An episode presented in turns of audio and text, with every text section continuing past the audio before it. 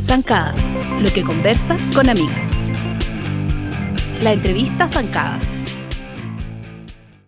Bienvenidas a un nuevo episodio del podcast de Zancada. Estoy muy feliz de tener eh, desde muy lejos conectada a Valentina Ríos. ¿Cómo estás? Hola, Patti. ¿Qué tal? Gracias por la invitación. Estoy muy feliz. Sí, como que hablamos y fue como que yo te estaba siguiendo en redes. Bueno, Valentina Ríos es una persona que como que vive moda, vive la moda, diseño, eh, como que tiene un tema em, visual y, una manera de comunicarlo que dan ganas de saber de todo lo que estás hablando y profundizar en los temas, qué es lo que estás haciendo también ahora en unos talleres. Como que para mí siempre eres como una persona muy versátil, que con una tremenda visión de la moda, pero no solo, ayer se lo explicaba a las chicas de Zancada, como, voy a entrevistar en el podcast a la Vale Ríos, y era como, Valentina Ríos es, y claro, es, es como difícil de encasillar, porque como tú dices, como que vas haciendo camino al andar un poco, pero lo que les decía yo que era más que eh, una persona experta en tendencias, es como una persona que como que ama la moda, vive, respira moda y la relaciona también como con las personas, la comunicación, la historia, la música, el arte. Eh, y eso me parece a mí muy fascinante. Entonces, bueno, por eso eh, fue como que te vi, vi los talleres que estabas haciendo y fue como, ay, qué rico, la vale, más que habíamos compartido hace tiempo que no nos vemos porque estás en otro lado haciendo otras cosas y bueno, eso, quería como ponernos al día y, transmitir un poco de, este, de esta visión que tú tienes. Es, un lado, es un acercamiento más sociológico de la moda en realidad. O sea, entender la moda como lenguaje y, me encanta explicarlo así, que aunque a ti no te interese la moda o las tendencias, o no estés comprando ropa todo el día, sin embargo igual te vistes y tomas una decisión a la hora Exacto. de y lo que sea que te pongas está transmitiendo un mensaje, tiene código. Entonces me gusta mucho relacionar lo que pasa en cada época eh, culturalmente, históricamente, con lo que vestimos, porque la moda es un reflejo de toda la época. Y eso obviamente es mucho más entretenido cuando se empieza a asociar a música, a cine, a arte, a otras disciplinas, porque lo puedes ver de manera mucho más gráfica. Cosas que pasan en la moda también están pasando al mismo tiempo en el arte, también en la música, son los mismos mensajes. Entonces, cuando uno empieza a entender esos links, hacer las conexiones, empiezas también a visualizar más fácil estos códigos y empiezas a entender moda no como consumismo, sino como lenguaje. Y eso es lo que me gusta explicar. Como contexto, contexto, contexto. Y, y, es impresionante porque tiene, tiene, que ver mucho, como con, eh, no sé, los grados de libertad, por ejemplo, en el feminismo, eh, por los que ha pasado la moda, como sí tiene que ver, sí tiene que ver el, el, uso o no de una prenda, eh, por ejemplo, si pensamos en las épocas en que han habido grandes olas de feminismo y que la mujer ha reclamado su lugar, es otra la moda que pasa en esas épocas. O sea, es una moda mucho más recta, por ejemplo, de líneas mucho más minimalistas, que esconde las curvas. Y eso es súper interesante de ver porque eh, la mini, el vestidito trapecio de los 60 o el vestido más mini de las flappers, que era primera vez que las mujeres mostraban tanta piel, por ejemplo, que para nosotros un vestido a media pierna, pero era corto para la época. O luego en los 90, la mini de vuelta, pero también esta figura como más aniñada que hay en la moda. Entonces, cada vez que pasa eso, así de esconder curvas, es como la mujer eh, intentando decir, yo tengo un lugar de igualdad, mm, porque las curvas hablan de maternidad. Es súper interesante cuando uno empieza a entender eso. Las curvas en la moda hablan de maternidad, no solo en la moda, un tótem de fecundidad, todo tiene curvas. Entonces, eh, la mujer madre se asocia a la mujer dueña de casa, que solo está en la casa. La mujer cuando sale es activa, es independiente, no necesita un hombre, esconde curvas inmediatamente en esa época. Y es como una imagen más infantil o más masculina. Entonces es súper entretenido porque la moda acompaña esto. Obviamente las mujeres que lo hacen no están pensando, me voy a poner esta línea recta para esconder mi curva. Sí, es que son cosas muy bonitas que pasan porque como todos los lenguajes son muy tribales también. Como un instintivo. Exacto, instintivo. Ahora te parece mejor ponerte esta mini, ahora te resuena mucho más esta, esta, esta, línea recta, este zapato de tal forma, o este traje de pantalón y chaqueta. Te queda bien como con lo que estás sintiendo en ese momento, pero es una cosa de sentir y de cómo te hace sentir la ropa también. Es súper interesante. Bueno, y en este momento también hay, eh, es como bien fascinante ver como el feminismo como abierto a muchas formas de, ¿no? No como necesito yo un carnet de feminista para hacerlo, mm, eh, pero cumplo con los eh, requisitos o no, porque vemos, no sé, una Nati Peluso que es curvas y piel y, y, y, es una bomba, ¿cachai? Es una mujer poderosa.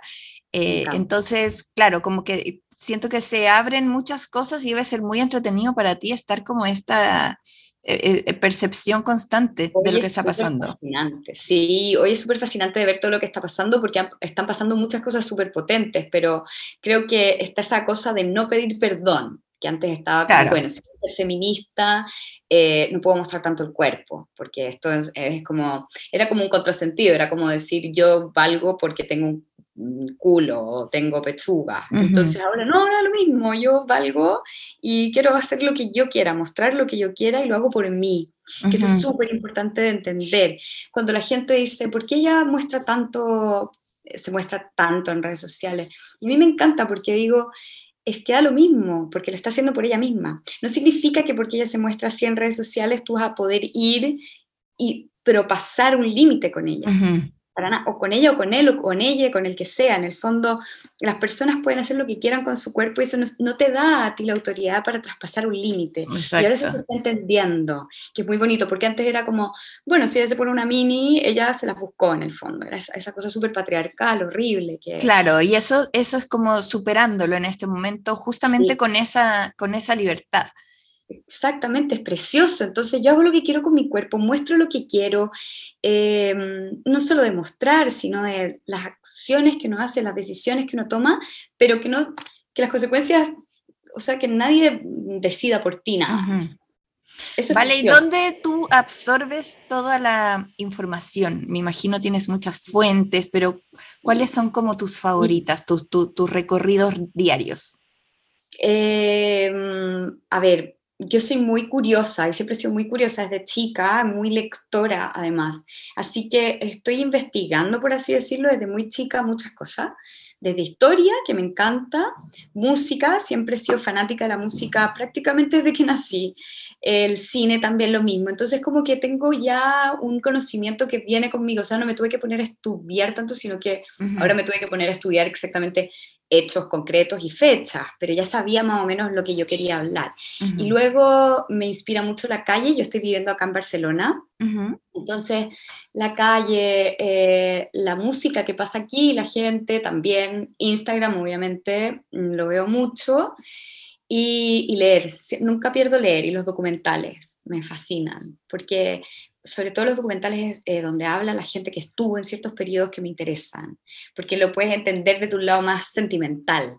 No es simplemente el, dato frío, así como, bueno, en 1902, no, sino que el que estaba en esa época te cuenta lo que sentía, por qué necesitó hacer lo que hizo, porque todos ellos no se, ninguno supo que estaba generando un movimiento, pero de repente muchos de ellos fueron parte de cosas súper importantes que ahora, claro, lo pueden entender, pero en la época nadie sabe. Muchos de ellos fueron eh, que nadie los entendía, tipo Bowie, Mariela. Entonces, en su época era este raro que está haciendo. Ahora miramos para atrás como no podemos creer. Referente total. Claro, pero en la época no. Entonces, es genial también ver cómo esa, qué sintió esa persona, porque no sabía lo que estaba haciendo. Bueno, esos videos que tú subes son como micro documentales, yo siento, como los que tú explicas. Cuéntame cómo se te ocurrió hacer eso, de qué se tratan por si alguien no los ha visto y dónde los puede encontrar.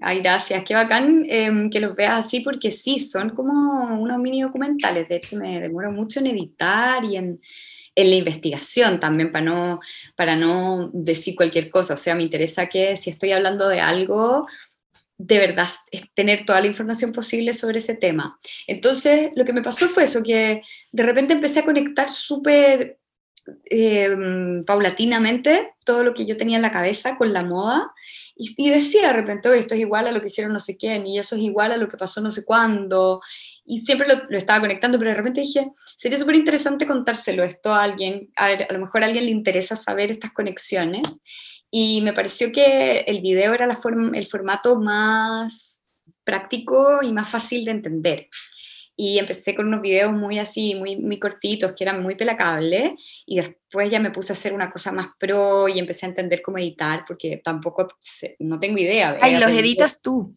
Los hago todo yo, los edito yo, aprendí solo Como ver como un collage viviente. Collage. Totalmente, claro, es como un collage de, de todo, de imágenes, de, de, información, porque también me gusta relacionarlo, lo que te decía antes, a cosas que todos ya más o menos sabemos, eh, tenemos en la cabeza, un video de Madonna, cosas como muy mainstream. Entonces así ya te, te, es más fácil conectar.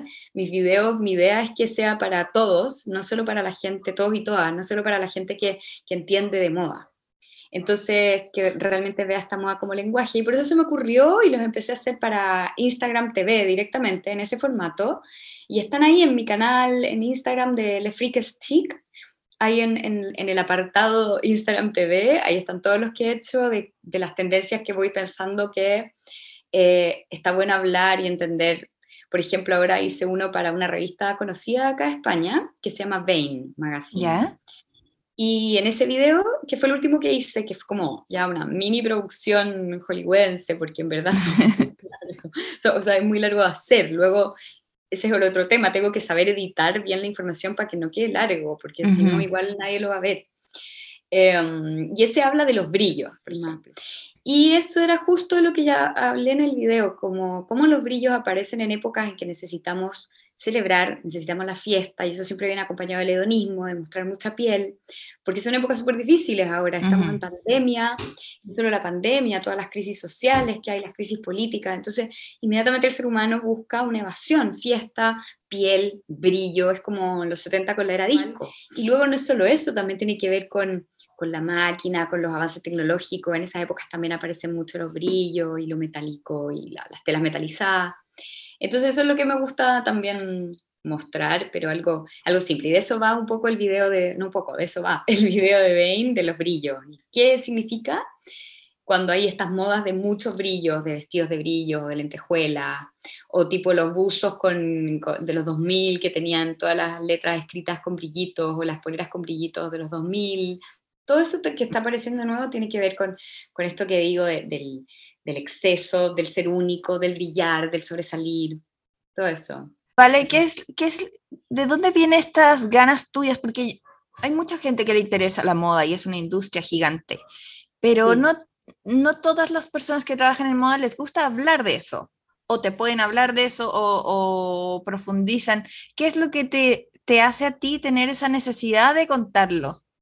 Incluso para el que no le interesa la moda. ¿Y desde cuándo pasa eso? Sí, Sí, ¿sabéis qué? No sé, es como algo que necesito hacer. No, lo, no me lo, es algo tan intrínseco, como tan visceral de mí, que no lo pienso, no, no pensé como voy a hablar de esto, me interesa que se me asocie a esto, sino que necesitaba sacar este mensaje, necesitaba dar a conocer todo lo que yo estaba viendo. Es como cuando uno ve algo bajo un prisma con unos colores y te encantaría que alguien más pudiera ver eso igual que tú. Compartir compartir, claro, lo quería compartir nomás, por el solo hecho de compartir. De hecho, mis videos no son pagados, em, nada, los puede ver cualquiera y nadie me auspicia esto y es un trabajo gigante porque es primero eh, toda la investigación que me, lleva varios, hartas semanas, luego la edición del video, la, recopilación de todo el material y todo, y luego porque me gusta que se entienda lo que, lo que estoy hablando, compartir esta visión.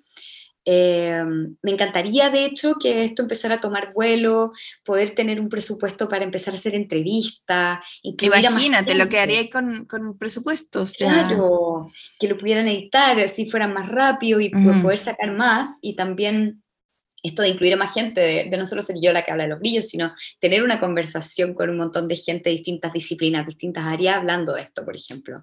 Ese, ese sería mi, eso es lo que me, me encantaría hacer. Ideal. Pero tu trabajo, eh, Mm. eh, por ejemplo, lo que hiciste con la revista, también haces contenido para medios de moda, ¿no? Contenido. O sí, producción, ¿cuál, qué es, ¿cuál es como tu labor más en este momento? es eso, crear contenido, eh, un contenido distinto, sobre todo hoy en día que las marcas también se quieren asociar desde otro lugar con las personas, porque eh, ya entendimos, el, eh, entendimos como todo de otra manera, sobre todo después de la pandemia, ya no queremos que nos vengan a vender por vender. Entonces las marcas también necesitan vender. y Claro, nuevas estrategias. claro, nuevas estrategias para poder eh, llegar a- al público, pero de una manera con contenido, con sentido, porque antes era simplemente por bonito, que no, no lo critico, pero nos gustaba todo mirar cosas lindas en Instagram, pero ahora ya no, ahora queremos que, que si nos vamos a pasar un rato ahí, nos aporte de alguna manera lo que estamos viendo. Entonces, es aportar desde otro lugar, no siempre con, con esto que te digo de, la comunicación de moda a través de, de lo sociológico, pero sí comunicar moda, sobre todo moda, lifestyle y belleza, desde un lugar diferente, que conecte más, que te cuente una historia y, y que la gente diga, ay, qué buena, no se me hubiera ocurrido. Eso me encanta cuando me dicen. Eh, Bueno, y no es necesario que tú quizás hagas el recorrido histórico, pero sí vas a tener ciertas connotaciones con algo. Tú vas a saber los significados y lo que Sí. eso puede provocar. Entonces, no es necesario quizás es como explicarlo todo, pero sí vas a lograr ese efecto. Como Claro, que tal cual. Y de repente se puede hacer con cosas mucho más pop, eh, asociar a la gente a íconos, algo más fácil también y más rápido. Pero claro, yo, yo no, no te tengo que contar toda la línea de tiempo porque también sería Exacto. súper aburrido y como muy docto. No me interesa eso. Para mí lo primero es hacerlo de una manera fácil. Eh, no es liviano el tema, es súper- es- es- tiene mucha profundidad y mucho es estudio. muy entretenido. Sí, es súper entretenido y súper apasionante, pero me gusta que se traspase de una manera mm, fácil, no liviana, Ujú. pero fácil, que entre fácil. Accesible. que- accesible, exacto, que sea accesible, no, no pararme desde un pedestal a decir todo lo que Ujú. puedo saber, sino que eso que genere discusión, que genere conversación también, eso me encanta cuando pasa. Que la gente de verdad me diga si sienten que tengo razón o no, que en realidad me dicen, oye, no, yo encuentro que otra cosa y lo podemos conversar y me muestran otras realidades, también me gusta mucho eso. Si nadie, eh, bueno, como nadie puede saber todo y es mucho más interesante, creo que la gente, que todos conversemos de algo, a que uno se para a hablar solo. Claro. o sola. Y bueno, y también... Los entonces, talleres me, me gustaría saber. Sí, también hago eso, clases, que también empecé un poco por lo mismo, mostrar este otro lado de la moda.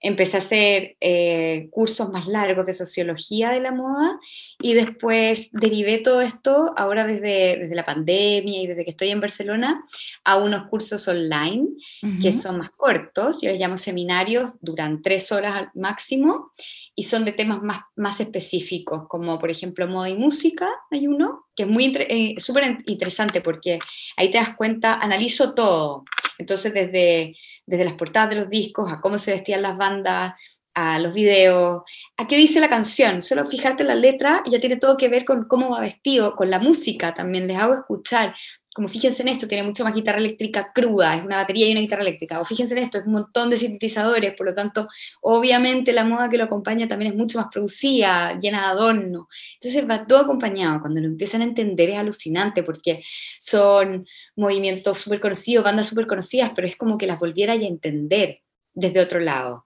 Entonces está bueno. Después hago moda y cine, que también analizo el vestuario de películas súper icónicas, pero no como quién hizo el vestuario y ta, ta, ta, sino... eh, Como ¿qué el arte en general. El arte en general, claro, qué significa que esta persona usaba esta chaqueta o por qué los botones están puestos aquí, qué significa Mm. la solapa de esta manera, porque todo eso habla. Súper choro. Y luego está el antimoda, que ahí también veo quienes rompieron el sistema moda y, y cómo cambiaron el sistema moda, que hay muchas cosas que ahora nos parecen súper normales, mainstream, pasan, son así, las, aceptamos, son así, no, no pasa nada y no nos sorprenden, pero en el minuto en que estas personas idearon este nuevo sistema o estos nuevos códigos, fue un antes y un después, que hablaron todo y eso es súper interesante de entender también. Y mm, luego estoy preparando otro que va a ser más eh, eh, tirado hacia el lado moda y creatividad, moda y arte.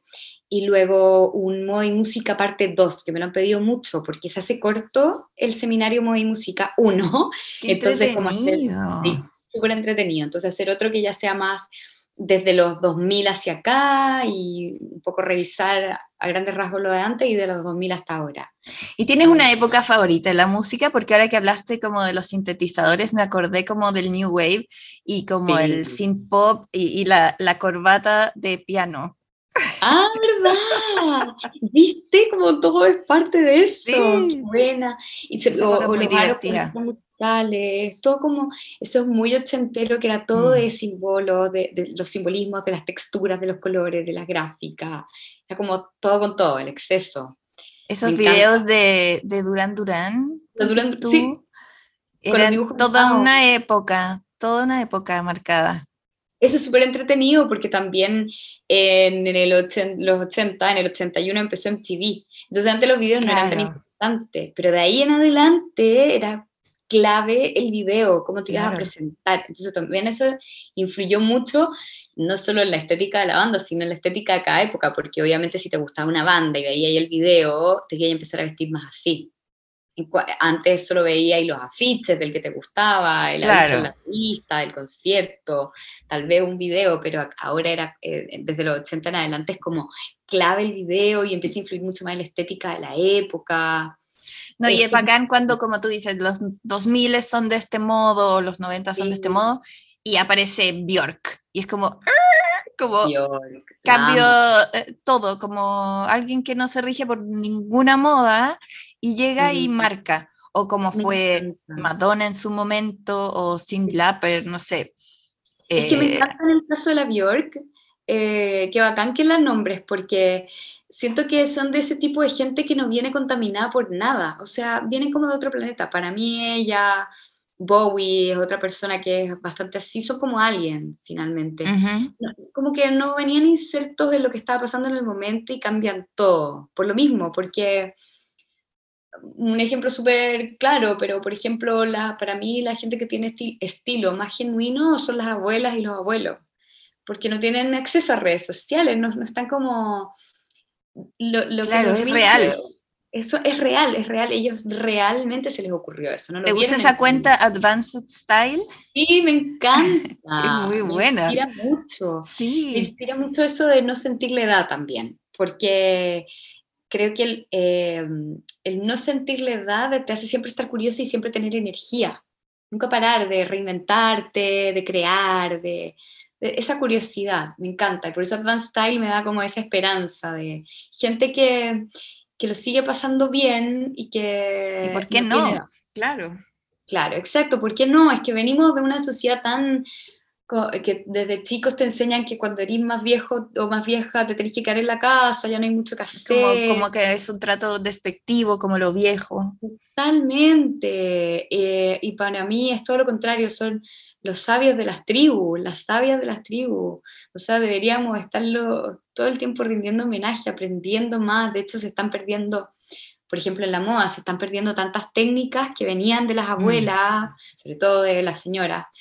O de, o de, señores, pero técnicas manuales, que después con la máquina, o los nietos que ya se van a estudiar otras cosas a la ciudad, a la universidad, entonces nadie sigue con esa tradición familiar, esa tradición manual, y se están perdiendo un montón de cosas que de hecho, por ejemplo, Karl Lagerfeld con Chanel rescató mucho de estos talleres, pero a lo que voy es como, eh, qué pena que no les rindamos homenaje y que no mantengamos esa tradición, o la misma tradición chilena, como de folclore chileno, de nuestra sabiduría propia, que no se va manteniendo porque estamos mirando para afuera en vez de, de seguir manteniendo esta sabiduría. Y valorar, claro.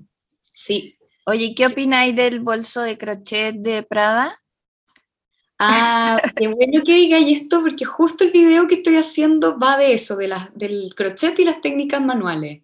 Me encanta. Me encanta, ni que no hubiéramos puesto de acuerdo, me encanta. sí. me dieron eh, ganas de volver a tejer. Es que ¿cachai? Que eso pasó mucho en la pandemia. Todo, yo también me puse a, tejer, a bordar, volví a bordar, que bordaba cuando chica, volví a tejer, que nunca tenía tiempo. Yo creo que nos pasó a todos que empezamos a hacer cosas con las manos, un poco por, porque teníamos el tiempo, un poco por... Eh, y la necesidad y la ansiedad, sacarla de alguna forma. Exactamente, es súper, casi como una meditación, es súper sanador cuando haces esas cosas. Entonces hay un revival, una vuelta en la moda de todas estas artesanías, del, del crochet un montón, del tie-dye, de todas estas técnicas de patchwork, del upcycling eh, y todo ese tipo de cosas que tienen que ver, que, que es súper interesante porque no es solo eh, una reacción como anti-máquina, anti-tecnología, que es obvio, porque ya estamos cansados de tanta pantalla, sobre todo después de la pandemia, entonces volvemos como para hacia adentro, hacia nuestro hogar, hacia adentro de nosotros mismos, volver a tejer. Pero también es una, una cosa, tiene algo muy bonito que es lo táctil, la textura, que también se ha perdido con toda la realidad virtual. Vemos todo en una pantalla, entonces todo es liso. Y de repente todo esto nos hace volver a tener esa necesidad de tocar, de lo táctil con las texturas de estas cosas. Eso también es súper interesante, que se da en épocas en que está muy presente la máquina. Por ejemplo, también pasó en los 60, 70, cuando era toda esta industrialización, la era espacial, la tecnología, los avances por la era espacial, y empezó a pasar todo lo contrario. Que, eh, todos los que llamaban hippies, pero no solo los hippies, toda la juventud de esa época empezó a intervenir su ropa, empezó a tejer apareció mucho el crochet, aparecieron todos estos teñidos manuales, también como protesta contra el consumismo, o sea que siempre está todo súper linkeado y ahora está pasando lo mismo. Después de la pandemia fue como un, wow, nos tenemos que hacer cargo de todo lo que está pasando en este planeta. Sustentabilidad, como ropa que dure ropa que dure, eh, hacernos cargo de la, de la, ropa que tiramos, del comprar y desechar tan rápidamente, entonces por eso el upcycling, mm. darle una vuelta, reciclar esa ropa que, que no quieres, eh, que se bota, se bota una cantidad de ropa enorme y para producir esa cantidad de ropa enorme que estás botando, se contaminó un montón, entonces como una mega contaminación para nada, porque vas a botar la ropa súper rápido. Entonces el upcycling, y eso es precioso también, ver cómo... Eh, eso, la moda habla finalmente, no es, porque, no es porque sea, como dirían en Chile, eh, taquilla o choro una camiseta upcycling, que lo es, pero lo es por todo el contexto que tiene. Tiene toda una historia detrás. Para hacer esa camiseta a lo mejor se usó un vestido de graduación de alguien, que tiene toda una historia que ese alguien ya no lo usa más, pero ahora es una camiseta que te la van a vender a ti y va a tener toda una memoria sentimental además. Y te haces cargo de, en vez de botar esa ropa, se, le, se, la, se la resucita, se la revive y es súper... Sí, me encanta cuando pasa eso. Sí, a mí también. Hay muchas cuentas ahora de eso. Vale, entonces para cerrar, eh, déjanos como tus coordenadas si alguien quiere hacer tus cursos y dónde te puedes seguir. Siempre es muy entretenido seguir tus redes. Eh, déjanos como con el dato. Ya, qué buena onda, gracias. Mira, yo casi todo lo promuevo en Instagram, mi canal de Instagram que es Le Freak es Chic. Como el freak es chic, el es en chileno, es, y lo demás todo como suena le freak es chic. Un poco porque también me representa mucho ese, ese mm, opuesto, la freak, pero también elegante, no, no, la rara solamente, sino con un, siempre un opuesto de masculino, femenino, elegante, raro. Me gusta mucho ese juego. Y luego en ese mismo Instagram yo estoy comunicando siempre cuando doy seminarios. Entonces los comunico por stories, por el mismo, hago un post de qué se va a tratar el seminario, dónde se pueden inscribir. Y ahí también voy subiendo mis videos. Así que en Instagram, si me siguen en Lefricas Chicks, se van a enterar de todo, van a poder, y ojalá que se unan y me conversen también, que empecemos a hacer más eh, parlante mi comunidad, porque me interesa saber todo lo que opinan cuando yo subo algo. Eh, si es que lo ah, eres buena para contestar comentarios? Contesto todo. Todo, ah, todo, me todo. Me doy el tiempo. Excelente servicio. Sí, sí, me doy el tiempo, los mensajes también, porque a mí me gusta que me contesten también. Sí, pues es triste cuando uno dedica así como a redactar algo que suene buena onda, no sé. Y nadie te dice nada de vuelta. O pones un mensaje con mucho cariño y mucha emoción y, pasa como que nadie lo vio. Y en verdad a mí me gusta crear comunidad eh, soy una persona súper análoga, entonces ya que estoy ahí, no sentirme tan sola, como que estoy tirando contenido y no sé si alguien lo está viendo. Me encantaría que me dieran feedback también. Bacán. Oye, y, y Le Freak es chic también tiene sentido con todo esto de la música, porque pienso también en chic, como en esa canción, como Le Freak es chic. De, ahí viene mi... mi claro, como que pienso en eso, y en la onda disco, y en la moda, así que todo calza. Todo conectado. Sí, aparte que me encantaba esa canción, de hecho ni siquiera pensé tanto mi nombre, fue como que me sentía muy identificada con ese llamado, desde siempre, desde chica. La raja. La rara, pero con mis mezclas que igual funcionan. Por supuesto, por supuesto, una visión cada vez que uno se encuentra contigo. Te mando un abrazo gigante y seguiré conectada y las dejamos invitadas a todas. Gracias por tenerme, Pati. Un abrazo. Un abrazo, chao, chao. Chao. Zancada, lo que conversas con amigas.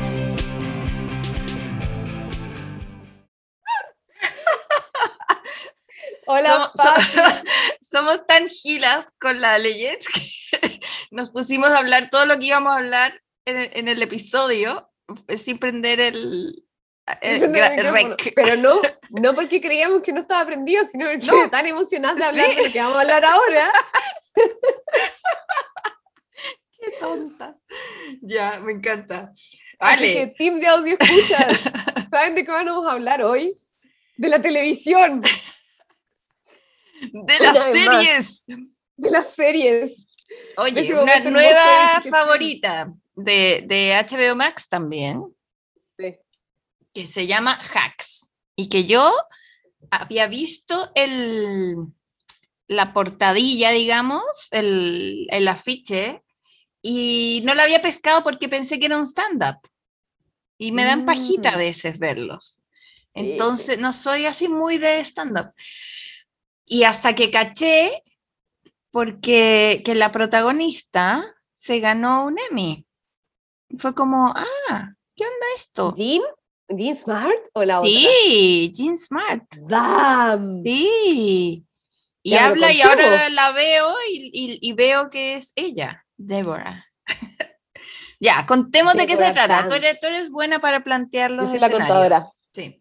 Hacks es una serie que habla de mi, de mi trabajo soñado, en el que no, estamos, hay una, una, una comediante interpretada por la genia Jean Smart, eh, que es como una comediante así como antigua, que ahora está haciendo su residencia en Las Vegas, y eh, habla de otra chica que escribe chistes y escribe cosas que la acaban de como cancelar por un tweet. Muy de nuestros tiempos. Sí, muy de nuestros tiempos. Y su manager entonces la pone a escribir chistes para esta comediante. Y obviamente la relación al principio de ellas dos es muy, muy compleja. Son opuestos. Son opuestos, sí, sí. La serie está escrita armada todo por la Lucía Anielo con su marido, que es la señora, va a decir que Lucía es de las directoras de Broad City, o sea, es una genia. Mm. Y de millones de series. También ganó Emmy. ¿Sí? Sí, ganaron, ganaron muchos premios. Y que también dirigió esta que se llama Rough Night, que es súper buena. Ah, ¿Cuál es esa? ¿Quién sale? Rough Night. Sale Ilana también de Broad City. Y ella está casada con Trey de Broad City, que es su marido y que también aparece en Hacks. ¿Cuál es? El, a la gente, vos. Ah, qué bonito él. Sí, sí, sí, Es como que sí, como muy, sí. Bueno, la gente, es, ellas eh, se unen porque están en la misma, están en los, o sea, la agencia sí pertenecen a la misma agencia, pero son de muy distinto nivel, digamos. Sí, pues sí, como que otra onda. Una, sí, pues una consagrada, muy Joan Rivers. Sí. Muy Joan Rivers vibes. Sí, sí. Su carrera, tiene una hija. Eh, fue, la, fue de las primeras en tener talk shows. Sí, sí, sí. Su stand-up. Y esta cabra es una millennial de tomo y lomo. Sí, 100% millennial. Que no sé por qué la mandan a vivir a Las algo. Vegas. ¿Ah? No sé por qué tuiteó algo, debía haberlo puesto en Instagram. Es verdad. es cierto, es cierto. Bueno, no sabemos cómo funcionan las cosas en Los Ángeles, quizás tienen otras reglas. Quizás, Quizá ya- quizás. no se sabe. Pero claro, a ella la contratan para escribirle chistes y obviamente al principio la relación entre ellas dos es complicadísima. Claro, porque es como Pero- una manera de, de, de hacerla sobrevivir. Como que las dos se necesitan y nadie lo dice y nadie quiere. Sí, Pero, y- pero de forma sabe. hermosa, como solo Lucía Anielo y el resto de su team puede hacer, eh, obviamente la relación entre ellas dos se va entramando y cambiando. como va cambiando de forma hermosa. Bueno, por lo bajo la serie es chistosísima.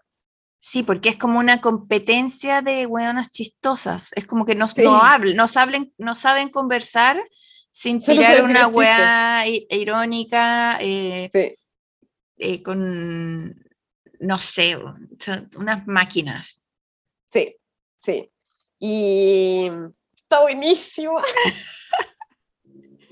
está Y hay dos eh, temporadas, ¿no? ¿O una? no, una temporada nomás. Una. Muy redondita, muy bacán. Sí, sí, sí, sí, recién salida del horno. Y sí, es verdaderamente, es divertida, es buenísima, habla de las mujeres, habla de comedia, habla de, estas, de estos personajes como que ya parecieran como que están un poco como fuera de tiempo y como empezando a acabarse, pero es de un lugar súper chistoso y como... Y contradicciones, porque la joven tiene toda la vida, ¿no? Todo, todo en su lugar, Sí. tiene todo por delante, pero no tiene nada. Y lo va a perder lo poco que tiene. Sí, Y, y la adulta lo tiene todo, pero siente que está perdiendo el- la juventud, que finalmente Sí. es, es el tema de, de serla y, y- y dejar de serlo. Eh, pero ella es muy millonaria, entonces muy divertido ver cómo vive. Encuentro que es magistral cómo muestran detalles de, de su vida, como que se toman el tiempo para mostrarte como esos pequeños lujos de gente muy, muy millonaria que uno ni se imagina, ¿cachai? Como uno no vive así. Eh, cuando ves a alguien así que, que son como excentricidades, sí, y es porque pueden hacerlo y, y en general siento que son para evitar al mundo sí, esos, sí, esos sí. lujos, esos, esos detalles que resuelven, es casi como que, y para eso tengo plata, ¿cachai? Sí, No, no, no, no es estoy diciendo divertidísimo. nada específico, pero van a, cap- a cachar cuando lo vean. Es muy entretenido. Ella es una actriz, bueno, es, es como que también tiene una carrera muy de toda la vida en Hollywood, sí. y, pero no me acuerdo en qué la he visto, ¿cachai? Como que es una cara conocida. Ah, Jean. Sí, a Jean, que es, es tan bonita como Kim Cattrall, le encuentro, o como... O Sí. como Sí, sí, sí. O sea, bueno, Jean de partida la tuvimos en Mare of Easttown, haciendo de la mamá, Mm, que ya, que era un... es que, yo era no he un- visto of Easttown, Ya. ¿No has visto of Easttown? No, porque co- cobarde. Es demasiado buena. Yo sé, yo sé. Yo sé que tengo Sí. que verla. Sí, sí, sí. No, está bien, está bien, está bien. Pero sí es verdad, Jean Smart sale en hartas cosas un po- de repente de, de secundaria, etcétera. Pero Cacha, una su, tremenda su actriz. carrera empezó en 1979. Sí, sequísima, de verdad buenísima. Y eh, la serie está llena de cosas maravillosas. Hay, obviamente, obviamente hay, hay, hay harta conversación sobre el feminismo y hay varios encontrones cuando, eh, perdón por los spoilers, pero cuando Débora le empieza a contar un poco de su vida y obviamente de el infinito como machismo que, que se ha encontrado. Y mm, cómo la gente le quería cosas. Eh, Bueno, que es súper interesante siempre ver como estos millennials indignados, como, ¿y cómo no denunciaste? Y es como, bueno, porque denunciar hace, bueno, tampoco es como que hoy día han cambiado tanto las cosas, pero igual denunciar era bien distinto en, en otras épocas, como se le cerraban puertas. Hay un plot twist hacia el final que es brígido y, mm, y está súper buena, es súper linda, los personajes son como como reales pero irreales, porque claro, igual tenemos este como glamour de Las Vegas, pero tiene esta cosa media naturalista que nos dice como, yo creo que debe ser así. Es como una la- decadencia hermosa, Sí. bien La retratada, Las no Vegas, sé. que es demasiado como icónico siempre. A Eva, esta escritora joven, la ponen a, a vivir en un hotel y ella se queja todo el día. Acabo de ver un capítulo donde, donde vuelve, bueno, ella vive en Los Ángeles y vuelve a Los Ángeles y está demasiado feliz porque puede pedir como un café Gracias por este específico. café sobrevalorado. Sí, y, cari y era carísimo y ella así como, menos mal es caro. Es muy chistoso. Sí, totalmente otro ritmo, otra onda. Sí, o sea, claro, está esta escena buenísima en la que van como a una- un café y ella pide como café como con leche de vegetal en el fondo y la mira es como, no, como no va a suceder. Pero ella también responde bien ruda, es súper es divertida y también como la gracia que tienen estas series que obviamente tienen dolor también, escrito de forma hermosa. O sea, a nuestra protagonista le pasa algo bien heavy que no les vamos a spoilear. Y, mm, y es como, claro, porque es parte, parte de la vida también, como lo, lo durazno. Sí, es verdad. Y, y las dos son como adorables e insoportables, Sí, ¿cachai? Como que egocéntricas. claro, egocéntricas a cagar. Mm. eh, y, y- y me gusta a mí mucho ese contraste de cómo ven las cosas, cómo ven la vida, Sí, sí, como esta brecha tan gigantesca. eh, Lo que tú decís, que ella como, ¿cómo no den- denunciaste? Y la Mm. otra como que casi que riéndose y diciendo como, ¿cómo se te ocurre? ¿Cachai? Como yo No, quería ¿qué onda que avanzar o... se le acabó su carrera por un tweet, como imagínate lo que es como decir como todos estos gallos, vale, no, no sé. Me, me gusta, siento que irónicamente es refrescante alguien que se pasa por la raja todo eso, como que la Sí. funen, que le digan sí. que es incorrecta, como que Sí. filo. Sí, Eh, incluso hace como unos chistes que, que no son mi humor, pero como que lo dice ella y ya encuentro que, que todo lo que ella diga es increíble. Eh, la divertido. Deborah, sí, em, sí, sí. sí. Personajes Y- y muy, sí, muy po. queribles. Obviamente al principio como que la relación de ella se configura un poco como que ella la trata de asistente, pero en el fondo como y ella no la deja realmente escribir, pero el minuto en que se encuentran, de verdad, magia. Magia a nivel, que spoiler, pero nuestra veinteañera termina teniendo como un sueño como sensual con Débora, que es muy chistoso. Em, y, y genial porque, porque tampoco es como que se toma la serie y uno dice como, ¡ay, ahora van a agarrar! ¿Cachai? No, simplemente es No. como, Cosas ¿a quién no le ha pasan. pasado que está ahí cangueando demasiado con alguien y tenéis sueños raros nomás y después como que quedáis ese día medio como atontado? Ajá. O sea, no sé, yo soy, yo soy de sueños como vivido igual, o sea, no sé, como típico que te pasa, me pasaba, por ejemplo, como soñar con alguien de repente, con algún binoco, y Claro, y después como, te da plancha cuando lo ves así como, oh, chucha", o como que claro, lo o veo con que otros ojos. que no te gustaba, y uno sueña nomás y despierta y es como, Mm. ¿acaso ahora me gusta? Eh, pero buenísimo. Y además la serie que es otra de nuestras cosas favoritas está llena de personajes secundarios que son increíbles. Uno de estos personajes secundarios es nuestro querido reconocible Trey del, asi- del asistente y el la otra que es mi favorita, La que la obviamente Débora tiene como una croupier personal. Ah, sí. que ella como que juegue Blackjack en su casa y, e- y Ki- Kiki, el personaje se bien amiga de Eva, que es esta que es nuestra chiquilla principal. Y ella es genial, es genial, y las cosas que se, la manera en la que se resuelven las cosas, en que conversan, es todo muy fresco. Como cuando ella le dice como, o sea, por ejemplo, no sé, yo siento como har- hartas cosas que, igual más que nada escritas por hombres, son como de, de que, uno, que no, uno no cuenta esas cosas, ¿cachai? Como que pues, está la escena en la que la chiquilla tiene la, el sueño y nada, pues y es un secreto de Estado. En cambio, acá hay como, obviamente que las chicas se cuentan las cosas, y ella va y le dice a su amiga, como, weón, tuve este sueño brigio con esta galla, como no sé qué hacer, y la otra como, obvio que soñaste con ella porque es minísima, y como de verdad darle el tiempo como a conversar del sueño y sin como andar molestando y así como, uy, se quieren, quieren agarrar, quieren agarrar, Claro. ¿cachai? Claro. Y eso es tan fresco, tan bueno, tan claramente como desde una perspectiva como más femenina, más moderna, más actualizada y divertida, ¿cachai? Como que siento que se puede ser muy divertido sin tener que como caer en estas como intrigas ridículas, medio anticuadas, como impuestas, ¿cachai? Como igual es chis- 100% chistoso contarle también a tu amiga lo que soñaste, ¿cachai? No necesariamente tiene que ser como todo un misterio. Pero Claro. es bellísima, se ganó puros premios. eh, está buenísima, está buenísima, de verdad, está buenísima. También me gusta mucho la, la asistente del, de la gente. Sí, Keila, sí, que hace lo que quiere. Porque Keila está ahí por otras razones y está trabajando y es como, está en otra dimensión, como, Sí, sí, sí, sí. "Let's go girl. Sí, es demasiado divertido, hace lo que quiere. Y se hace un cat eye y, y unos vestidos, no, Uno genial. sí, uno como aún más millennial. Sí, son, son extremos. Oye, y sale Lorenza Iso. ¿Dónde? ¡Ay! Tenéis que verla. ¿En el último capítulo? No, sale. No, sale. Una niña preciosa. No, sí, pues si Lorenza hizo preciosa. Sí. Y así que muy bien.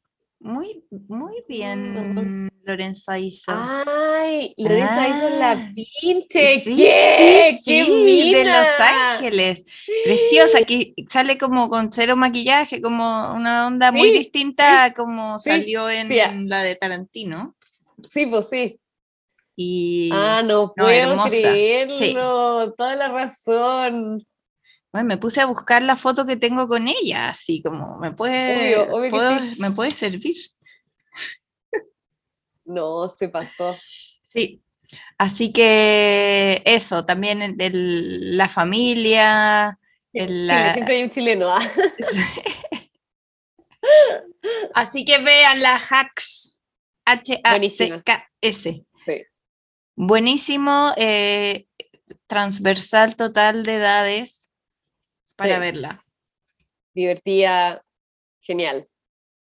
Bacánale. Vamos Sí. por, por po. siguiente encargo. Ya, ¿Qué sabes? besos. Chao, Pati. Chao. Escúchanos cada semana en Spotify o en tu podcast player favorito como el podcast de Zancada. También te invitamos a seguirnos en Instagram, Twitter y Facebook como Zancada y a leernos todos los días en zancada.com, donde encuentras todos los temas que conversas con amigas.